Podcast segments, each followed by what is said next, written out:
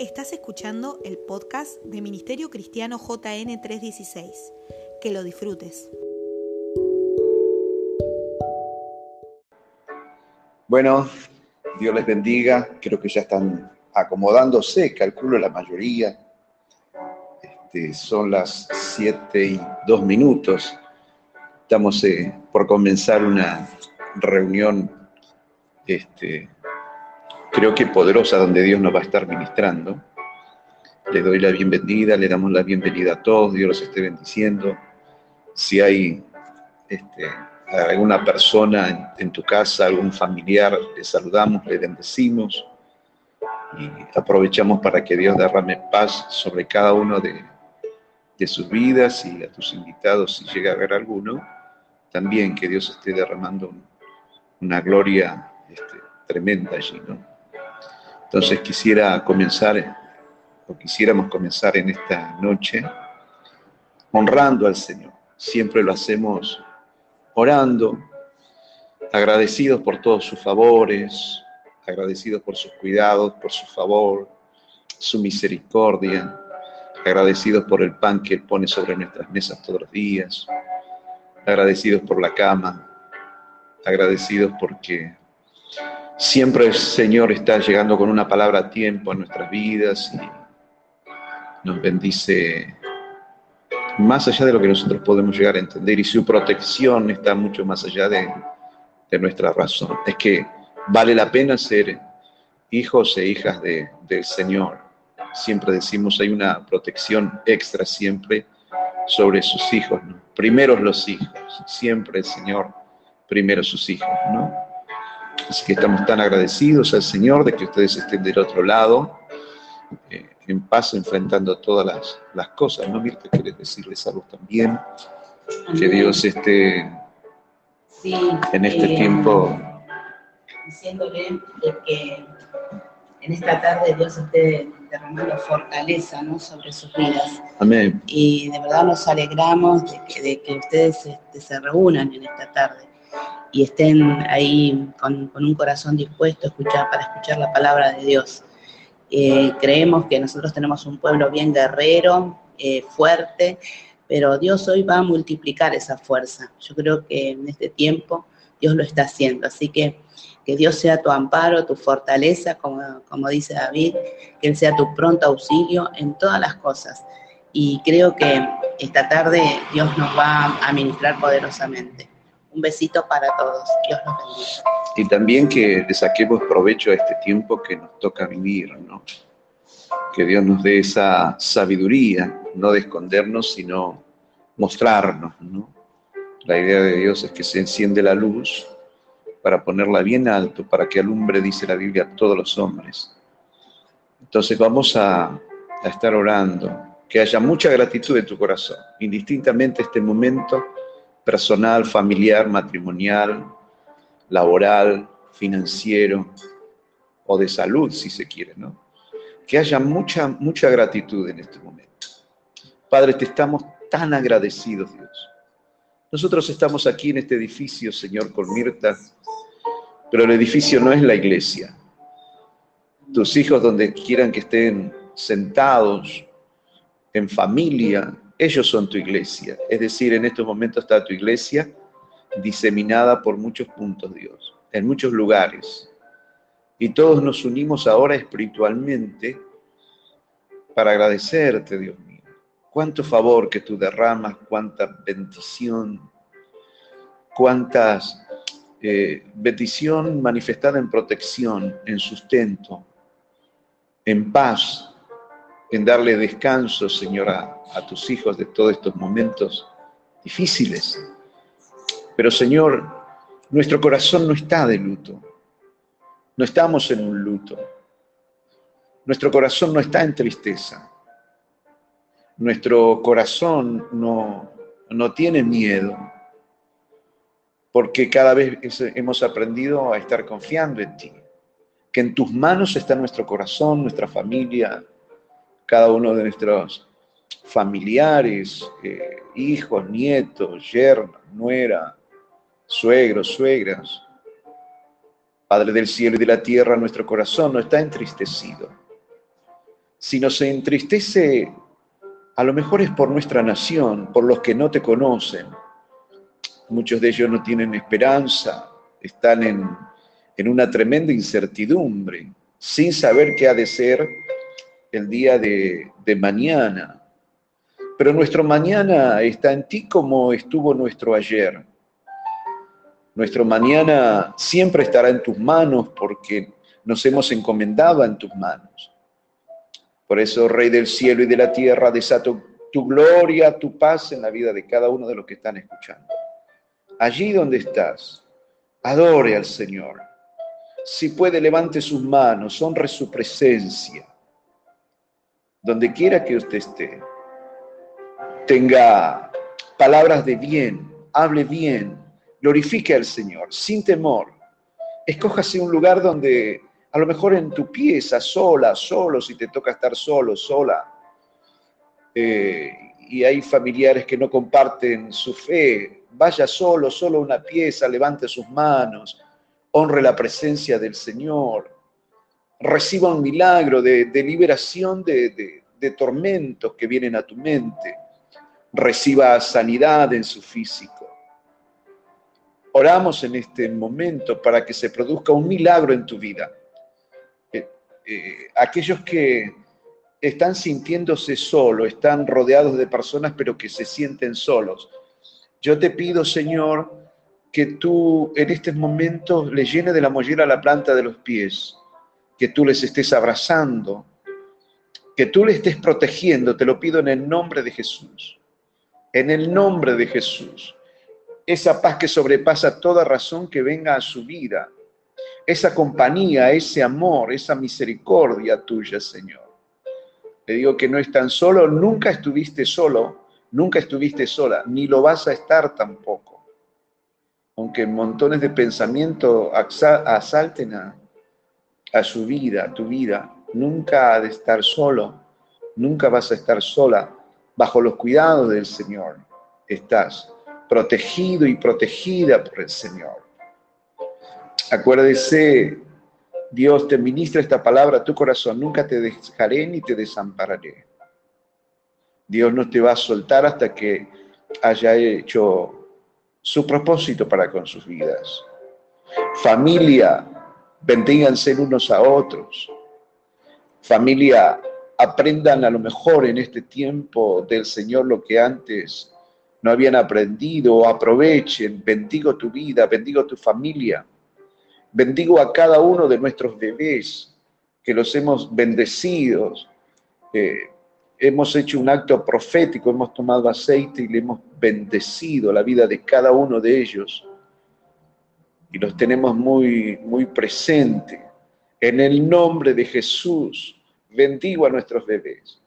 Bendecimos a nuestros pequeños sembradores, a esos, a esos niños que están en sus casas y oran esos niños que vienen los domingos a la sala de ellos y aprenden de tu palabra, Padre, los bendecimos. Y no decimos que son pequeños sembradores, declaramos que son grandes sembradores en el nombre de Jesús. Y si alguno de los pequeños sembradores, llamados pequeños sembradores, está escuchando, los bendigo en el nombre de Jesús. En el nombre de Jesús. A esos niños, a esos eh, jovencitos a Tiago, a Joaquín, a Elías, a cada uno de ellos los bendigo en el nombre de Jesús, a Isabela, a Ruth, a Juliana, a Juliana, en el nombre de Jesús que puedan recibir bendición, a Francesca, a Valentina, en el nombre de Jesús, derrama de tu gloria, Padre, sobre la vida de cada uno de ellos, que tu presencia les esté guardando, Señor, en este tiempo. Señor, y, la medicina y los, eh, las personas que trabajan allí, Señor, los infectólogos, dicen que los niños pueden portar virus y contagiar a otros y ellos no padecerlo. Pero nosotros, Señor, declaramos de que nuestros niños, nuestros bebés, nuestros sembradores, Señor, están siendo llenos del poder de tu Espíritu Santo. Declaramos de que ellos portan vida, no enfermedad. Declaramos que, que, que, portan salud, no enfermedad. Que portan vida, no portan muerte. Que si ellos van a contagiar algo, van a contagiar de Cristo, no ninguna cosa dañina. En el nombre de nuestro Señor Todopoderoso, Todopoderoso, Todopoderoso. En el nombre de Jesús en el nombre de Jesús los bendecimos. Te damos gracias, Espíritu Santo. Te bendecimos, Señor. Honramos tu presencia en cada lugar, Señor, que tú vas a hablar en esta tarde. Declaramos que tu bendición, que tu gracia, que la unción de tu gracia va a estar recorriendo las vidas, los hogares, que tú vas a estar haciendo, Señor, acampando allí, Señor, dándole la cobertura a cada uno de tus hijos. Señor, enséñanos en esta tarde, Señor, a vestirnos de fuerza, a ponernos ropas de salvación, ropas limpias, Señor, para poder estar en tu presencia como a ti te agrada. Amén. Enséñanos, papá. Gracias, Rey. Padre del cielo y de la tierra, toma autoridad, dominio y control sobre toda fuerza del diablo, sobre todo espíritu de maldad, todo espíritu de enfermedad, todo espíritu de malos pensamientos, todo espíritu de terror todo espíritu de pánico, de depresión, de temor, angustia. En el nombre de Jesús reprendo toda fuerza del diablo. Reprendo todo espíritu satánico en el nombre de Jesús, en el nombre de Jesús. Aborto todo espíritu de enfermedad, aborto a la muerte, a los malos pensamientos, a los temores. En el nombre de Jesús, en el nombre de Jesús lo echo fuera de los hogares fuera de los lugares donde este momento está llegando este audio. En el nombre de Jesús, cada lugar, en tu oficina, cada lugar en tu casa, en tu pieza, en tu sala, en tu lugar de trabajo, recorremos esos lugares y los declaramos libres y lugar de bendición para la honra y gloria de nuestro Señor Jesucristo. Señor, declaramos libertad, bendición en esta hora. En el nombre de Cristo Jesús, agradecido estamos. Amén y amén. Gracias al Señor. Si usted lo cree conveniente, tómese un tiempo para adorar al Señor, honrar su presencia, para escuchar música. También, si es posible, tómese un cuaderno, un anotador y anótese cosas que tal vez Dios en esta tarde le pueda estar ministrando. Sí, comenzamos a grabar la prédica y se la enviamos 20 minutos. Amén. Una de las cosas que sería tan lindo es de que ustedes este, manden por privado sus fotos, este, en familia, donde quiera que estén, al grupo de mujeres, lo manden por privado a, eh, me lo manden a mí en privado, a mi WhatsApp, así yo los puedo estar subiendo al grupo, que podamos sentirnos bendecidos y unidos todos en este tiempo y si vamos a ver cómo sigue esto de la cuarentena, qué es lo que ha de pasar, y después vamos a ver si existe la posibilidad de, que lo podamos transmitir en vivo, pero de manera muy, muy particular. Amados, quiero ir a la palabra del Señor. Eh, el Señor añada bendición en esta tarde a, su palabra. Eh, si ustedes supieran cuánto me ha costado esta esta palabra.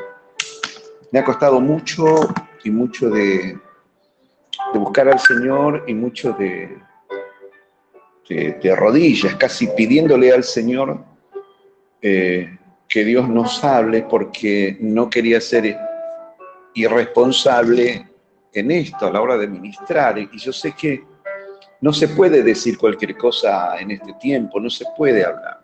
No podemos ser irresponsables y decir cualquier cosa en este tiempo. Entonces hay una palabra que el Señor me estuvo ministrando y me va a seguir ministrando y, y seguramente les va a seguir ministrando a cada uno de ustedes. Y si quiere ponerle un título, quisiéramos ponerle un título, le he puesto, nuestro reino no es de este mundo. nuestro reino no es de este mundo. Es lo que habla Juan capítulo 18, versículo número 36. Eh, estaba a poquitos días de horas de ser crucificado el Maestro por la salvación del mundo, por tus pecados y mis pecados. Y él hablaba de esto. Y decía él, mi reino no es de este mundo, contestó Jesús. Si lo fuera, mis propios guardias pelearían para impedir que los judíos me arrestaran. Pero mi reino, ni el de la iglesia, ni el de mis hijos, es de este mundo. En primer lugar, quiero que te grabes esto. Y segundo, quiero leer algo que sobre el sitio de Samaria. Segunda de Reyes, capítulo 6, versículo número 24, que habrá el momento de gran sitio de Samaria. Este no fue una cuarentena. Eh, esto no duró 40 días, esto duró muchísimo tiempo más a tal punto que del hambre ellos comenzaron, las madres, eh, las familias comenzaron a, cometer canibalismo. Este, es muy serio y no es 15 días o 20 que hemos de pasar o un mes nosotros, sino que ellos muchísimo tiempo más. Y lo hemos de pasar si Dios quiere. Entonces, mis hermanos, voy a comenzar a leerle para ustedes Segunda de Reyes, capítulo 6, versículo número 24. Tengan paciencia, quiero leer del 24 y quiero ir hasta el capítulo número 7 y al versículo número 20. Entonces, vamos a entender y Dios nos sabe de bendecir, porque esto nos va a dejar tremendas enseñanzas de cuando un lugar estuvo cerrado, sitiado, qué es lo que pasó allí. Algún tiempo después, Ben Hadad, rey de Siria, dice las escrituras, movilizó todo su ejército para ir a Samaria y sitiarla. El sitio duró tanto tiempo que provocó un hambre terrible en la ciudad, a tal grado que una cabeza de asno llegó a costar 80 monedas de plata y un poco de algarroba 5 monedas de plata. Un día mientras el rey recorría la muralla, una mujer le gritó, sálvenos su majestad. Si el Señor no te salva, respondió el rey, ¿de dónde voy a sacar yo comida para salvarte? ¿Del granero? ¿Del lagar? ¿Qué te pasa? le dijo el rey. Y ella se quejó. Y dijo, esta mujer me propuso que le entregara a mi hijo para que nos lo comiéramos hoy y que mañana nos comeríamos el de ella. Pues bien, cocinamos a mi hijo y nos lo comimos Qué terror que es esto. Hasta dónde llegan las conductas humanas cuando la gente comienza a pensar con el estómago. Sigue diciendo el texto santo, verso número 29, pero al día siguiente, cuando le pedí que entregara a su hijo para que nos lo comiéramos, resulta que ya lo había escondido. Al oír la queja de la mujer, el rey se rasgó las vestiduras, luego reanudó su recorrido por la muralla y la gente pudo ver que bajo su túnica real iba vestido de luto. Mostraba una cosa por fuera y por dentro había tristeza. Verso número 31, que el Señor me castigue sin piedad, exclamó el rey, si hoy mismo no le corto la cabeza a Eliseo, hijo de Zafat, eh, esto está hablando el rey de Israel, luego que Eliseo le había bendecido tanto, pero la gente cambia, ¿verdad? Sigue diciendo el texto, mientras Eliseo se encontraba en su casa sentado con los ancianos, el rey le envió un mensajero antes que éste llegara. Eliseo le dijo a los ancianos, ahora van a ver cómo este asesino envía a alguien a cortarme la cabeza. Pues bien, cuando llegue el mensajero, atranquen la puerta para que no entre. Ya oigo detrás de él los pasos de su señor. No había terminado de hablar cuando el mensajero llegó y dijo, esta desgracia viene del Señor. ¿Qué más se puede esperar de él? Entonces Eliseo contestó, oigan la palabra del Señor que dice así, mañana a estas horas a la entrada de Samaria, podrá comprarse una medida de flor de harina con una sola moneda de plata y hasta una doble medida de cebada por el mismo precio. El ayudante personal del rey replicó, no me digas, aun si el Señor abriera las ventanas de los cielos, nos podría suceder tal cosa, dijo burlonamente. Eliseo le responde, pues lo verás con tus propios ojos, le advirtió, pero no llegarás a comerlo.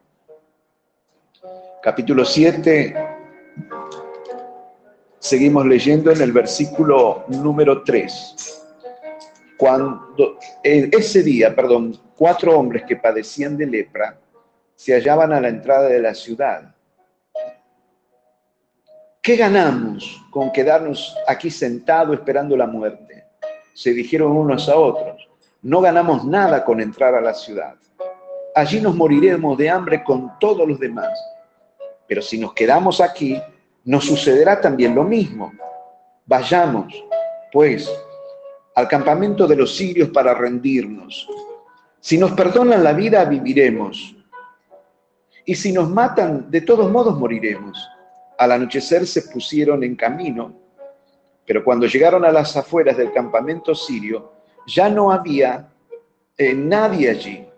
Y era que el Señor había confundido a los sirios, haciéndoles oír el ruido de carros, de combate y de caballería, como si fuera un gran ejército.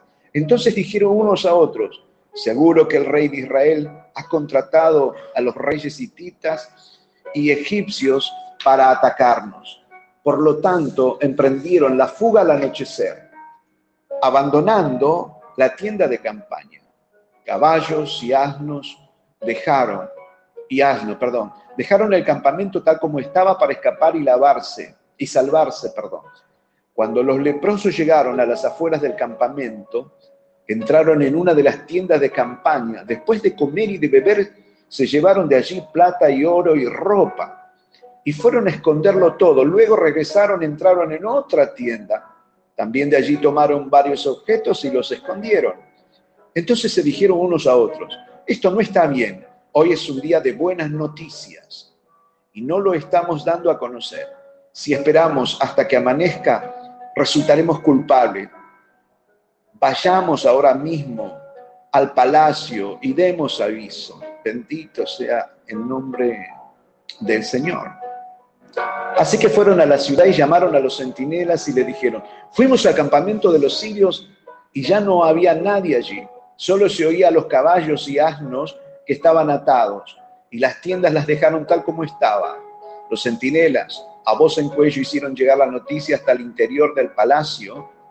Aunque era de noche, el rey se levantó y le dijo a sus ministros, déjenme decirles lo que estos sirios están tramando contra nosotros. Como saben que estamos pasando hambre, han abandonado el campamento y se han escondido en el campo. Lo que quieren es que salgamos para atraparnos vivos y entrar a la ciudad. Uno de sus ministros propuso que salgan algunos de los hombres con cinco de los caballos que aún quedan aquí. Si mueren, no les irá peor que a la multitud israelita que está por perecer. Enviémosles a ver qué pasa. De inmediato los hombres tomaron dos carros con caballos y el rey los mandó al campamento del ejército sirio con instrucciones de que investigaran. Llegaron dice las escrituras, hasta el Jordán y vieron que todo el camino estaba lleno de ropas de objetos que los se habían arrojado al huir precipitadamente. De modo que regresaron los mensajeros e informaron al rey. El pueblo salió a saquear el campamento sirio y tal como y tal como la palabra del Señor lo había dado a conocer. Se pudo comprar una medida de flor de harina con una sola moneda de plata y hasta una doble medida de cebada por el mismo precio. El rey le había ordenado a sus ayudantes, le había ordenado a su ayudante personal que vigilara la entrada de la ciudad, pero el pueblo la atropelló ahí mismo y así se cumplió lo que había dicho el hombre de Dios cuando el rey fue a verlo. De hecho, cuando el hombre de Dios le dijo al rey, mañana a estas horas, a la entrada de Samaria podrá comprarse una doble medida de cebada con una sola moneda de plata y una medida de flor de harina por el mismo precio, ese oficial había replicado, no me digas, aun si el Señor abriera las ventanas del cielo, nos podría suceder tal cosa, tal cosa. De modo que el hombre de Dios respondió, pues lo verás con tus propios ojos, pero no llegarás a comerlo.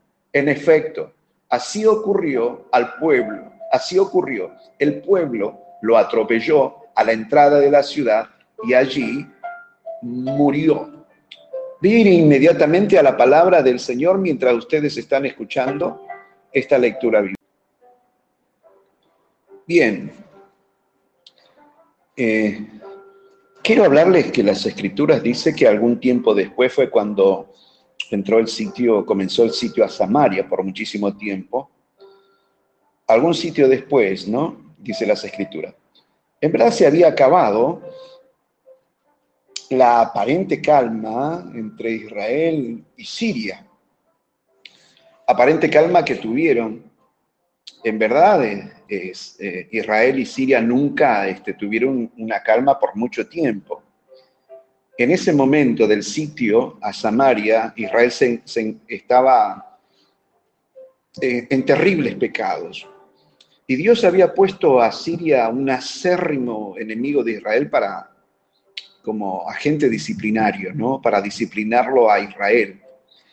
Esa calma que, que, habla, que estamos hablando, fue luego de que Israel le perdonara la vida a todo un ejército sirio.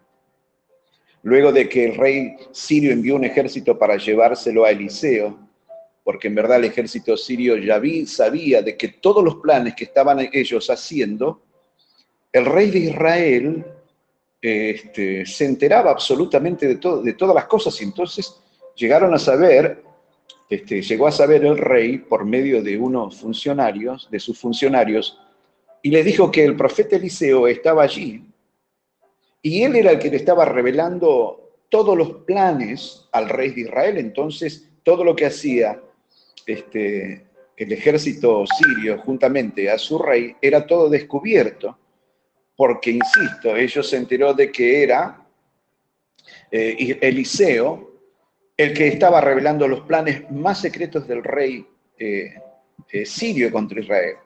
Entonces, el ejército sirio tomó la decisión de ir este, a atraparlo a, Eliseo. Es como el dicho que decimos nosotros, muerto el perro se terminó la rabia.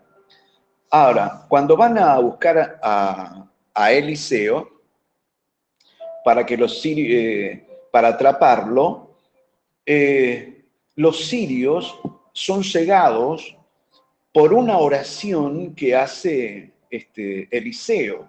Y fíjense, yo cuando eh, miraba esto, los sirios son cegados y a, Ges, y que es el siervo de Eliseo, le son abiertos los ojos. Entonces Eliseo le estaba diciendo a su este, empleado, más son los que están con nosotros que los que están con ellos. Entonces Dios le abre los ojos a Giesi y ve un poderoso ejército de ángeles al servicio de todo Israel, a servicio a la ayuda y socorros de, de ellos mismos. Entonces la historia continúa con la oración de Eliseo para que ellos sean cegados. Y Dios responde en verdad cegándolos, pero les quiero aclarar algo pero no es una ceguera física, sino podemos decir un tipo de ceguera mental, ¿no? Que ellos veían pero no entendían bien qué es lo que estaban haciendo, si se quiere. Ya que luego de que Dios pone esa ceguera mental, es Eliseo mismo que les dice, esta no es la ciudad o no es el lugar que ustedes están buscando y los acompaña a él hasta y los pones delante del mismo rey de Israel. El rey de Israel ve una gran oportunidad y dice, eh, eh, los matamos en este momento.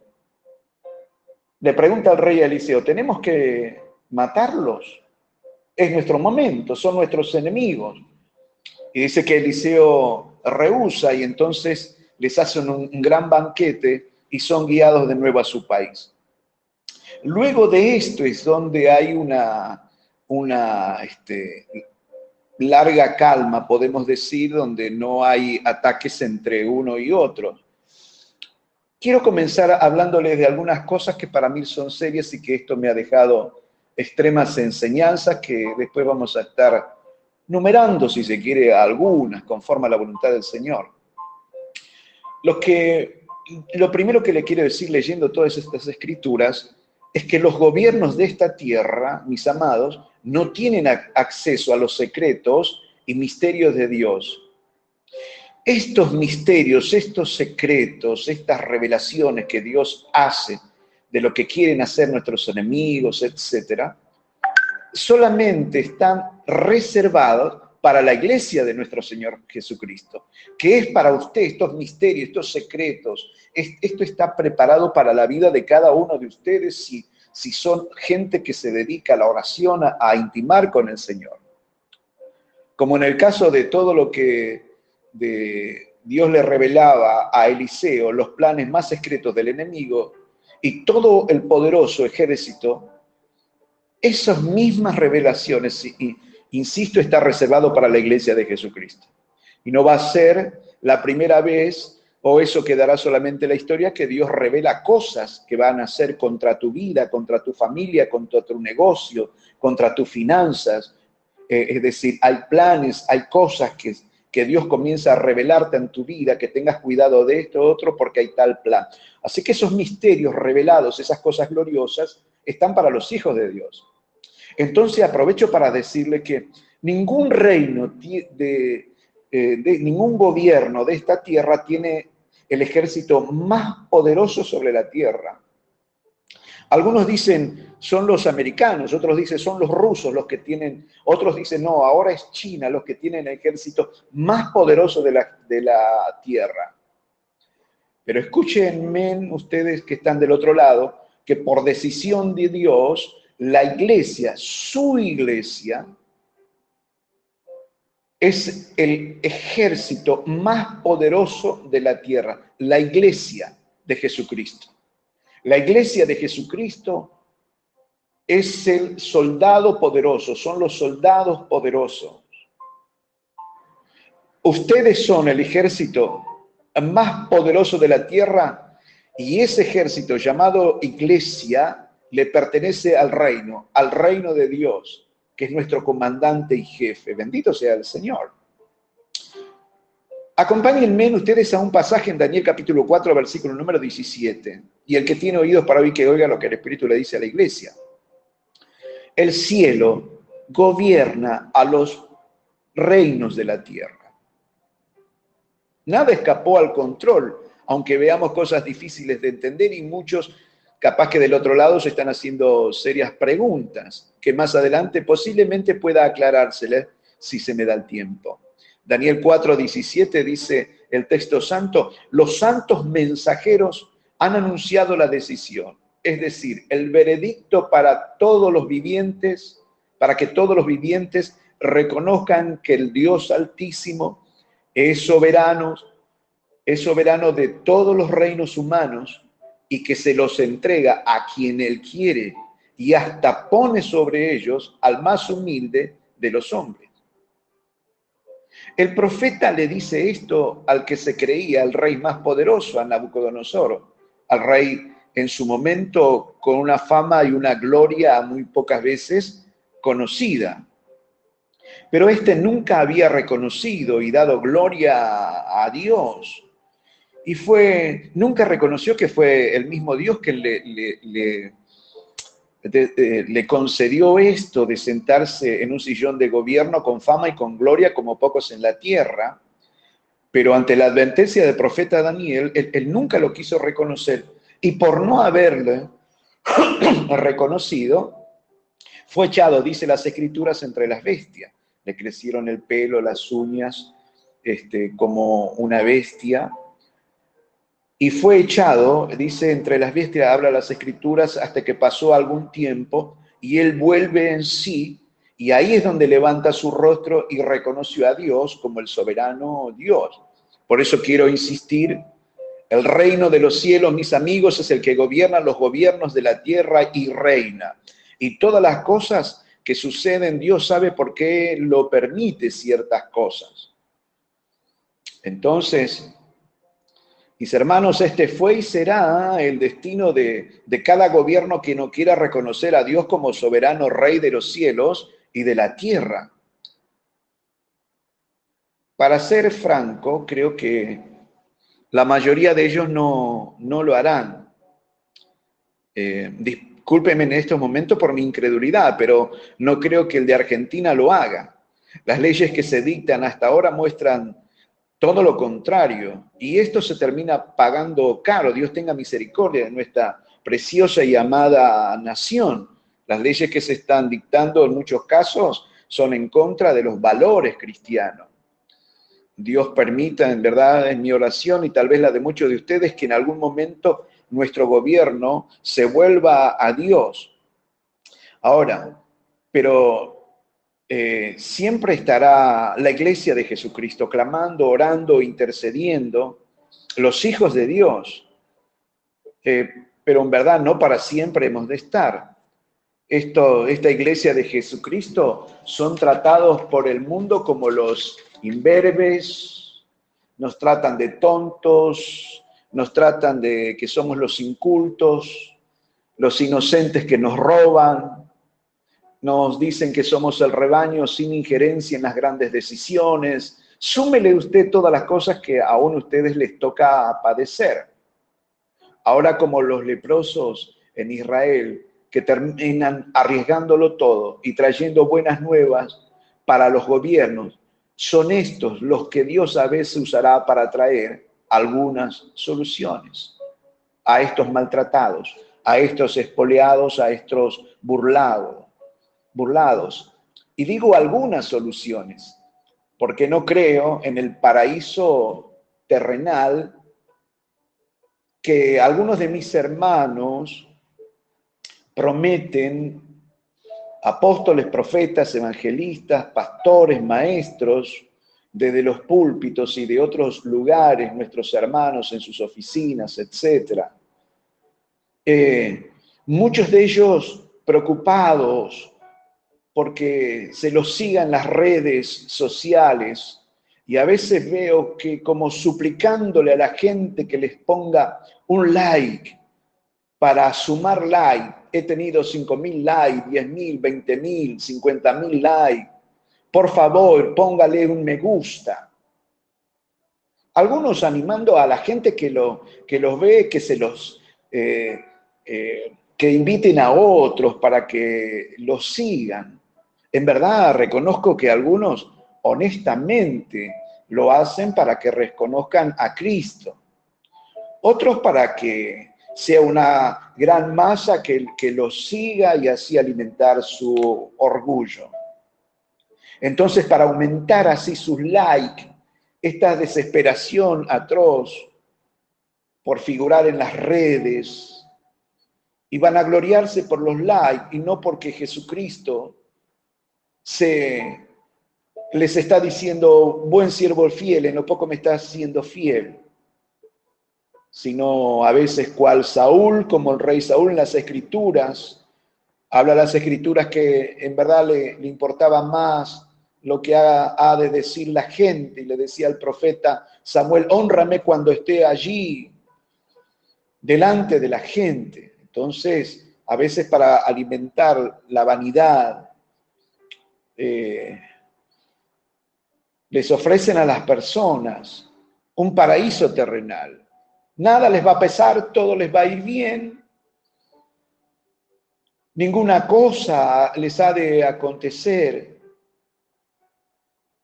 ajenos a, a todo tipo de peligros, contradiciendo aún lo dicho por el maestro. El maestro dijo en algún momento, señores, en el mundo tendréis aflicción o aflicciones pero no teman, porque yo he vencido el mundo. Y si así me persiguieron a mí, es, muy probable que a ustedes también los persigan, pero no teman. Así como yo vencí, ustedes también vencerán. Y así como blasfemaron contra mí, van a blasfemar contra ustedes. Así como los me maltrataron a mí siendo el Hijo de Dios, los van a maltratar a ustedes. Pero no teman, como yo he vencido, ustedes también vencerán. Jesús le decía también, no teman a los que matan al cuerpo, pero nada más pueden hacer. Él les decía, mejor teman a aquel que luego de muertos pueda arrojar las almas al infierno. Mis amados, este es el problema. Iglesia, este es el problema. O las personas que están escuchando que no han aceptado a Jesucristo en su corazón como único y salvador personal. Este es el verdadero problema. Aunque, wow, uno hablando de muerte, este, dice, no, yo no me quiero morir, pero es el fin de todos. El tema en sí no es la muerte, sino a dónde hemos de ir después de la, de la muerte. Iglesia, escuche lo que le he de decir. Hay cosas que pueden salpicarnos. Así como nos han salpicado enfermedades físicas. Bueno, todo el mundo o estos que buscan like hablan de que nada nos va a tocar, nada, nada, y yo lo creo, y, y voy a aclarar luego esto pero dijeron tantas cosas que nos prometieron o nos prometen un limbo desde los púlpitos y hay enfermedades que nos han tocado y qué respuesta hay para ello. Hay enfermedades emocionales que también nos han acontecido. Hay problemas personales, familiares, matrimoniales, con los hijos, con los padres, con los abuelos. Hay problemas financieros, hay miles de problemas que nos dicen nada te va a pasar, nada te va a tocar, todo va a ir sobre ruedas y esto nos ha golpeado. Ahora, ¿se acuerdan de Hebreos lo que dice Hebreos? Que algunos cerraron bocas de leones, otros se los comieron los leones. Para su memoria, acuérdese de lo que ha pasado en el circo romano con los verdaderos hijos del Señor. Algunos, dice el libro, que eh, fueron libres de espadas, otros murieron a filos de espada. Algunos de los discípulos, haciendo memoria, murieron como mártires, Pedro crucificado según la tradición, otros despellejados, Santiago, hermano de, Juan, a espada, otros historiadores dicen de que muchos fueron decapitados, Pablo fue decapitado, Pedro crucificado, cabeza para abajo, para abajo. Oremos para que esta plaga no golpee a ninguno de, los nuestros en Argentina. Créame que eh, oro para que el Señor no golpee las familias de los que están escuchando este audio. Estoy orando por eso. Creo en el Señor. Mientras estemos este, aquí en la tierra, puede que algunas cosas no, nos salpique, y vuelvo a decir, oremos para que esta plaga no golpee a nuestra Argentina, golpee lo menos posible, que no golpee tu casa. La pregunta del millón, pero si nos golpea, ¿qué es aquel que le toca padecer esto? ¿Que es un pecador, es una pecadora? ¿Lo vamos a excomulgar? ¿No es digno? Y los que les tocó otro tipo de enfermedades, me pregunto, ¿Por qué les pasó eso entonces? ¿Quién pecó? Como le dijeron los discípulos a Jesús. Maestro, ¿quién pecó? Esto o sus padres. El maestro le dice, ni esto ni sus padres. Esto es para la gloria del Señor. Entonces, mientras estemos en la tierra, si bien Dios cuida de su iglesia, no dejará de que nosotros seamos probados más de lo que podamos llegar a resistir. Tengamos paz y consuelo en nuestros eh, corazones. Iglesia, mientras estemos en la tierra, no existe una burbuja de protección. Por el amor de Dios, no dejen que les vendan y a su vez ustedes no compren la, la cajita feliz. En verdad no sabemos por qué suceden estas cosas. Hay cosas que son misterios de Dios. Hay un libro maravilloso que les recomiendo a ustedes, se llama Cuando lo que Dios hace no tiene sentido. Libros maravillosos que nos abren el entendimiento un poco más de cuando cosas difíciles de entender suceden. Pero Dios sigue siendo santo y es esperanza para los que en Él confían. Job capítulo 34, verso número 28. Miren qué texto maravilloso en esta semana leyendo este libro. Habla el Señor. Dice, pues dejaron de seguirlo y no tomaron en cuenta sus caminos. Hicieron llegar a su presencia el, clamor de los pobres y necesitados, y Dios lo escuchó. Pero escuchen, mis amados, dice, pero ¿quién puede condenarlo? Estamos hablando de Dios. Si Él decide guardar silencio, ¿quién puede ver su rostro si Él decide ocultarlo? Y Él dice, Él está por encima de todos los pueblos y de las personas. Él está sobre todos los reinos, sobre todos los gobiernos, sobre todas las personas. Envío este primer audio, mis amados, y voy a continuar.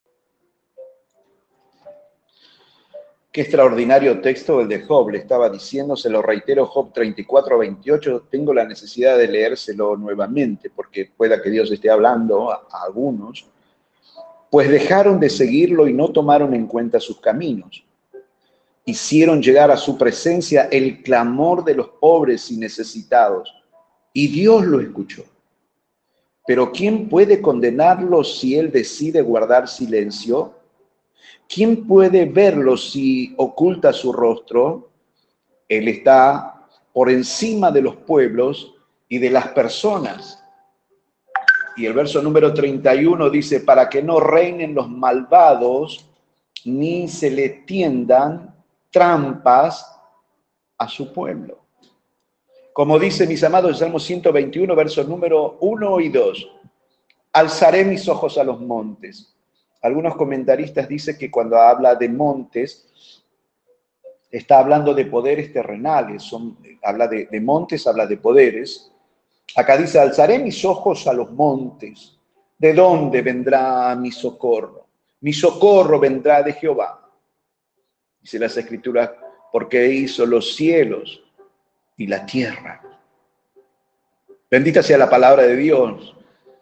Entonces su socorro va a venir como Él quiera a tu vida, en el tiempo que Él quiera, a su manera, pero si usted se ha encomendado en las manos del Señor, créame que socorro viene del cielo a su favor. No sé cómo, pero vendrá. Salmo 46, 1, maravilloso, que muchos de ustedes lo conocen. Y nos emparamos, claro que nos refugiamos en nuestro Dios. Más allá de que podamos ser salpicados o golpeados, nuestra fe está basada en Dios. Y decimos juntos, Dios es nuestro amparo y nuestra fortaleza, nuestra ayuda segura en momentos de, angustia. Por eso, no temeremos aunque se desmorone la tierra y las montañas se hundan en el fondo del mar y aunque rujan y se encrespen sus aguas, y ante su furia, retiemblen los montes. Hay un río cuyas corrientes alegran la ciudad de Dios. Bendita sea la palabra, bendito sea el Espíritu Santo del Señor. Dice, la santa habitación del Altísimo, Dios en ella Dios está en ella, la ciudad no caerá a rayar el alba, Dios le brindará su ayuda. Se agitan las naciones, tambalean los reinos. Dios deja oír su voz y la tierra se derrumba. El Señor Todopoderoso está con nosotros. Nuestro refugio, dice el salmista, es el Dios de Jacob. Vengan, verso número 8 del Salmo 46. Vengan y vean los portentos del Señor. Él ha traído desolación sobre la tierra ha puesto fin a las guerras en todos los confines de la tierra, ha quebrado los arcos y ha destrozado las lanzas, ha arrojado los carros al fuego. Escuchen, reciban esta palabra. Quédense inquietos, reconozcan que yo soy Dios, yo seré exaltado entre las naciones, yo seré enaltecido en la tierra. El Señor Todopoderoso está con nosotros, nuestro refugio es el Dios de Jacob. ¡Wow! ¿Cuántos creen esta palabra del Señor? Socorro viene Y luego de esta temporada difíciles para muchos, pero que no roba nuestra esperanza, volverán, saldrán de esta situación con las manos llenas, porque los que sembraron con lágrimas, con regocijo, han de cegar, han de cosechar. Y de esto vamos a salir todo, conforme a la palabra que hemos largado el otro día y hemos recibido que cuando hablamos de los niños vamos a salir con nuestros niños, con nuestros ancianos, con nuestros hijos, con nuestras hijas, con nuestros recursos, con nuestros trabajos, con nuestros negocios, con nuestras empresas, con nuestras finanzas, nos hablaba el Señor. ¿Por qué? Porque hay una fiesta que preparó Él. El texto decía que a veces algunos entienden que salimos a hacerle una fiesta a Jehová. No, la fiesta la preparó Dios y nosotros somos sus invitados. Déjeme decirle, yo no quiero faltar esa, esa fiesta. Quiero que todos salgamos juntos con las manos llenas de este lugar, de esta situación. Es decir, volviendo sobre el tema, la fe será probada por fuego, aunque también sabemos que la fe no es de todo. Pero creo que según la fe de cada uno, según la soberanía de Dios, si nos volvemos a Él, si le buscamos a Dios, Él nos va a guardar de todo mal. Es decir, las cosas que estoy hablando a veces pareciera que se podría llegar a interpretar como si fuese un vocero del desastre. No actúo como un vocero o un profeta del desastre o podría catalogarme como si fuese un incrédulo. Lo que le quiero decir que solo quiero atenerme a las escrituras y no hablar cosas que por querer hacerle un bien a las personas, decirle cosas ajenas a la voluntad de Dios, Dios me libre eso, ha de pedir cuenta por cada acto, mi vida misma, porque las escrituras hablas hay de aquellos que hagan tropezar a uno de estos, mis pequeños, sus hijos. Y solo quiero atenerme a las escrituras. Entonces, eh, seré el primero en declarar, iglesia, que Dios está con nosotros.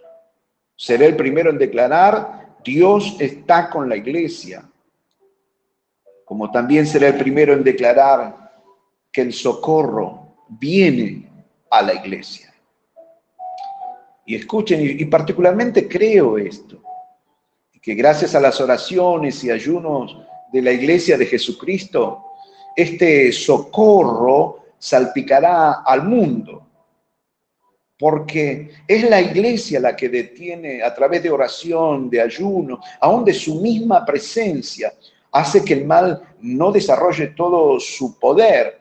Según segunda de, eh, Tesalonicenses, capítulo 2, verso número 6, si mal no recuerdo, dice que eh, no ha sido liberado el ministerio este de la iniquidad porque hay algo o alguien que lo detiene, la iglesia de Jesucristo.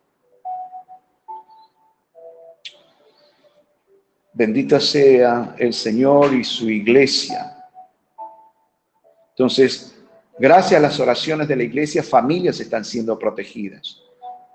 Gracias a las oraciones de padres, de hijos, de abuelos, de abuelas, a muchos estos hijos de Dios les están haciendo una cobertura de parte del Señor. Y también su iglesia, la iglesia de Jesucristo está orando por las de, las sillas de gobierno. Nos lo manda el Señor a orar por, por los que están en eminencia. Ahora, pero el que gobierna es el reino de los cielos. Les leo para ustedes lo que dice Hechos capítulo 17, versículo número 30. Pero Dios, habiendo pasado por alto los tiempos de esta ignorancia, ahora manda a todos los hombres en todo lugar que se arrepientan Ahora, vuelvo al punto de que nuestro reino no es de este mundo. El cielo gobierna sobre el gobierno y los reinos de esta tierra. Y nuestro reino no es de esta tierra, el cielo gobierna. Los gobiernos de la tierra, mis amados, tienen un poder, en verdad, limitado y lo tienen otorgado por Dios. Ahora, la embajadora de Dios en la tierra, me alegra decirles esto, que es la iglesia. Primera de Timoteo 3:15 dice que es columna y baluarte de la verdad, que es la iglesia del, del Dios viviente. Escuchen, recuerden, porque sé que tal vez no como lo desconozcan, sino simplemente para recordarles. A la iglesia le fue dado el poder para atar y desatar. Mateo 16, 19 dice, te daré las llaves del reino de los cielos y todo lo que ates en la tierra quedará atado en el cielo y todo lo que desates en la tierra quedará desatado en el cielo. Es a la iglesia que Jesucristo le dio poder y autoridad. Marcos 16, 17 dice lo siguiente, y estas señales seguirán a los que creen. ¿Cuáles señales? En mi nombre echarán fuera demonios, hablarán nuevas lenguas, tomarán en las manos serpientes y si bebieren cosas mortíferas, no les hará daño sobre los enfermos pondrán sus manos y sanarán. Esta embajadora del reino, la iglesia, tiene poder, tiene autoridad. No hay ejército sobre la tierra más poderoso que el de la, de la iglesia misma de nuestro Señor Jesucristo. Ahora, cuando la iglesia por diversas circunstancias pierde comunión con Dios, quita los ojos de Jesús, empieza a alejarse de su llamado, empezamos a desobedecer a Dios, lo primero que pasa es, al perder esa comunión, comienza a perder dominio, entra en desesperación, pasa de ser dominadora a ser dominada. Y es allí cuando comienza a depender de lo que dicen los poderes a través de los medios televisivos, gráficos, radiales, y comienza también la iglesia a correr de un lado para otro, en desesperación, a depender excesivamente de los gobiernos de turno. Ah, eh, déjenme aclararles algo. No hablo de que no usemos de las herramientas o servicios de los gobiernos que ponen a nuestra disposición.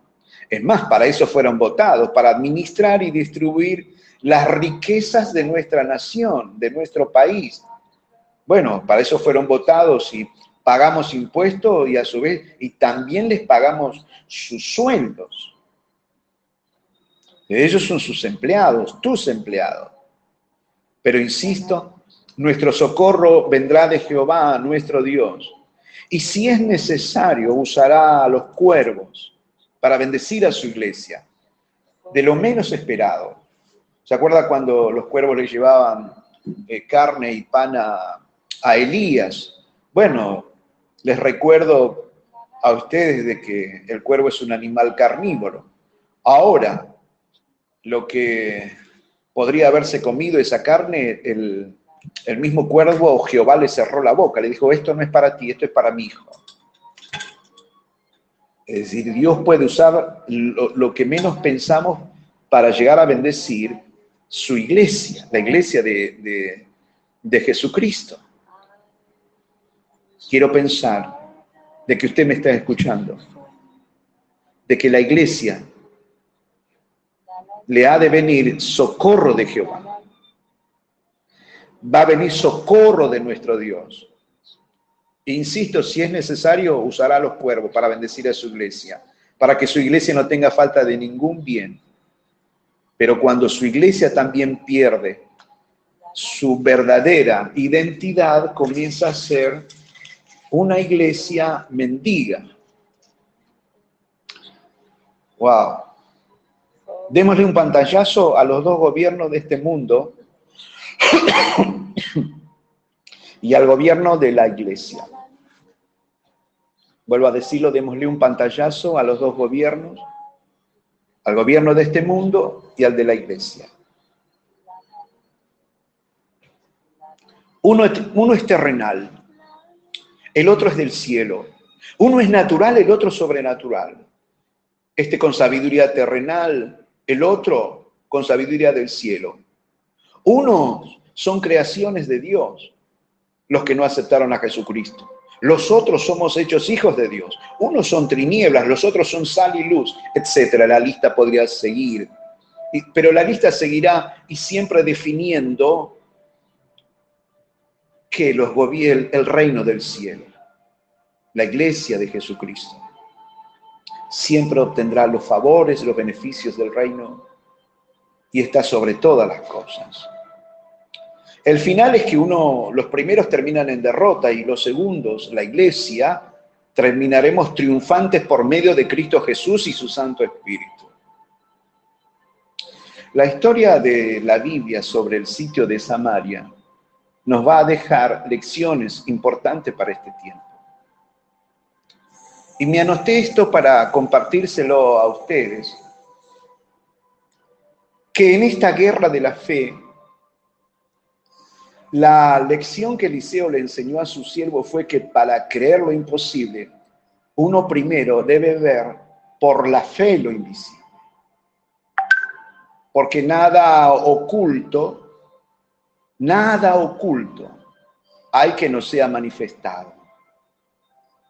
Vuelvo a decirle, en la guerra de la fe la lección que Eliseo le enseñó a su siervo fue que para creer lo imposible, uno primero debe ver lo, invisible y nada hay oculto que no sea manifestado. Y la oración de Eliseo, la oración de la iglesia, permitió y va a permitir que sus hijos, por la fe, se adelanten a muchos hechos y vean lo invisible, que Dios le comience a revelar cosas en este tiempo. que, eh, que no se van a prolongar tristezas, angustias, temores, plagas, pruebas, cuando Dios a todas ellas les pone fecha de vencimiento. Y que salidos de ellos el pueblo de Dios ha de salir con tremendas ganancias, los hijos verdaderos de Dios, los que permanecen firmes y fieles en todas las áreas, a Dios, a su iglesia, han de salir de esta situación con sus manos llenas, con bendiciones extraordinarias. Nos deja muchísimas lecciones esto que hemos leído del sitio de Samaria, que habrá muchos grandes que se burlarán de la iglesia, mucha gente se ha de burlar de la iglesia, de adentro y de afuera. Pero también tengo que decirle, mis amados, que muchos de ellos no van a poder disfrutar de este banquete. Pero que al fin y al cabo, aunque muchos se burlen, Dios va a terminar usando a esos leprosos, que son como en este tiempo los menos estimados, pero que son los más arriesgados, que por fe en el Señor están dispuestos a todos, a todo, y son los que traerán en definitiva buenas de salvación a muchos. ¿Cómo termina la historia? Y voy a, terminar, y voy a comenzar a terminar esto. La historia termina diciendo, y todo se cumplió conforme a la palabra de Jehová. Le vuelvo a leer para ustedes Segunda de Reyes capítulo 7, versículo número 1. Eliseo contestó, y les voy a decir que esto mismo lo grabe en su corazón y les digo lo mismo que dijo Eliseo. Oigan la palabra del Señor. Mañana, dice, a estas horas, a la entrada de Samaria, podrá comprarse una medida de flor de harina con una sola moneda de plata y hasta un do, una doble medida de cebada por el mismo precio. El ayudante personal del rey, el grande, el burlador, Dijo, no me digas, aun si el Señor abriera las ventanas del cielo, nos podría suceder tal cosa. El hombre de Dios le dijo, pues lo verás con tus propios ojos. Le advirtió, pero no llegarás a comerlo. Segunda de Reyes 7:18 termina diciendo, aconteció pues de la manera que el varón de Dios había hablado al rey diciendo, dos seas de cebada por un ciclo y el sea de flor de harina, será vendido por un ciclo mañana estas horas a la puerta de Samaria. A lo cual el príncipe había respondido al varón de Dios diciendo, si Jehová hiciese ventanas en el cielo, ¿pudiera suceder esto? Y él dijo, he aquí, Tú lo verás con tus propios ojos. No comerás de ello. Y le sucedió así, porque el pueblo le atropelló a la entrada y murió. Amados, ese, el sitio de Samaria había durado mucho tiempo, muchísimo. Pero hubo gente que a pesar del largo tiempo siguió confiando en el Señor. ¿Qué nos enseña esta historia? Que todo tiene fecha de vencimiento, tarde o temprano, pero no cuando se les ocurra a los hombres, sino cuando, se le, cuando Dios lo decida, esto ha de acabar. Y esto, les vengo diciendo, ha de probar la fe de muchos a fuego. La idea es oír la palabra de Dios, lo que ella nos está diciendo que la palabra de Dios es la que tiene que regir nuestras vidas. Va a haber muchos grandes que se han de burlar de ustedes, se han de burlar de la iglesia. Pero le digo que los que se burlan no van a participar del banquete. Que sí a aquellos, estos leprosos que eran los espoleados, los que cuando caminaban tenían que decir leproso soy, leproso soy, para no contaminar a la gente, para no contagiarla. Son los que Dios decide usar, a los que la sociedad los rechazó o los sigue rechazando aún. Pero ellos dicen, morirnos aquí adentro o salir a buscar soluciones Vamos a arriesgarlo y terminan siendo ellos los portadores de buena nueva, los primeros en recibir la gran abundancia. Ahora, fíjese que el Señor se encarga de ganar una batalla sin usar a un solo soldado del pueblo de Dios porque Dios actúa sobrenaturalmente y hace que los sirios comiencen a sentir como que venía un tremendo ejército a atacarlos y ellos salen apresuradamente en bandadas, escapan y dejan todas esas riquezas, todo lo necesario para un pueblo hambriento. Dios está preparando cosas, por eso digo, cuando se termine esto, a los que le creen a Dios han de quedar con las manos llenas. Quiero orar por ustedes sobre esta palabra en unos minutos, pero quiero que escuchen esto.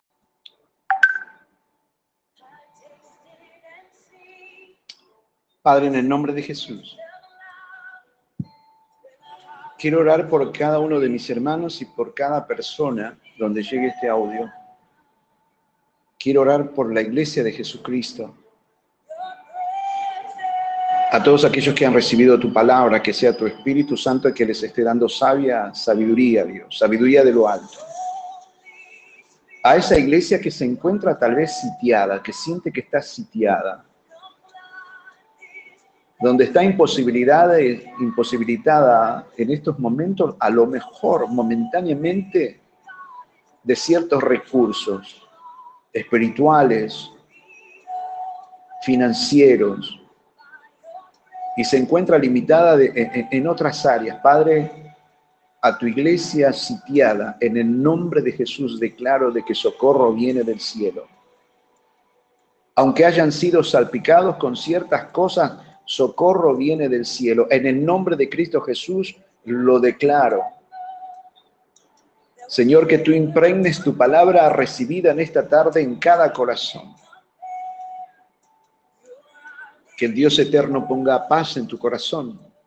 Que te puedas aferrar y que ya no te sientas víctima de que si algo te ha salpicado. Habla las escrituras cuando la iglesia en sus comienzos primitiva, cuando padecían cosas difíciles de entender, aún eran azotados, dice que salían glorificándole a Dios porque decía, estamos padeciendo los mismos padecimientos que ha sufrido nuestro maestro. Somos iguales en su angustia, en sus tribulaciones, en sus aflicciones. Se sentían gozosos, que por causa del reino les pasaba esto. Usted no es víctima. Usted es un hombre y es una mujer, un niño, una niña, un joven, una joven que no saldrá avergonzado, avergonzada de esta situación si le cree a Dios. Y si usted no tiene a Jesucristo en su corazón, le animo a aceptar a Jesucristo como único y salvador personal, porque esa será su verdadera protección. En todo su andar aquí en la tierra. Y el día que usted deje esta tierra, viva por la eternidad con Jesucristo. Y nadie se salva, amigas y amigos, por decir soy bueno, soy buena. Hay millones de, personas buenas que se perderán, porque el problema no es si son buenos o son malos. El problema, el gran problema es el pecado de que viven ajeno a la palabra, ajenos a la palabra de Dios. Ese es el mayor problema. Esa es la desgracia humana. Nadie se salva por buenas obras. Nos salvamos por haber aceptado a Jesucristo como único y salvador personal. Iglesia, en el nombre de Jesús.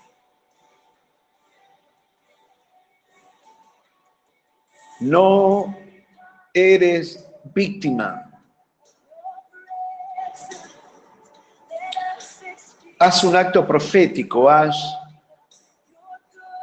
haga de cuenta que se lava la cara, se limpia las rodillas y sigue caminando. Bendita sea la presencia del Señor. Bendita sea la presencia de Dios en tu casa. Bendita sea la presencia de Dios donde quiera que se encuentre. Sola, solo, acompañado, en familia.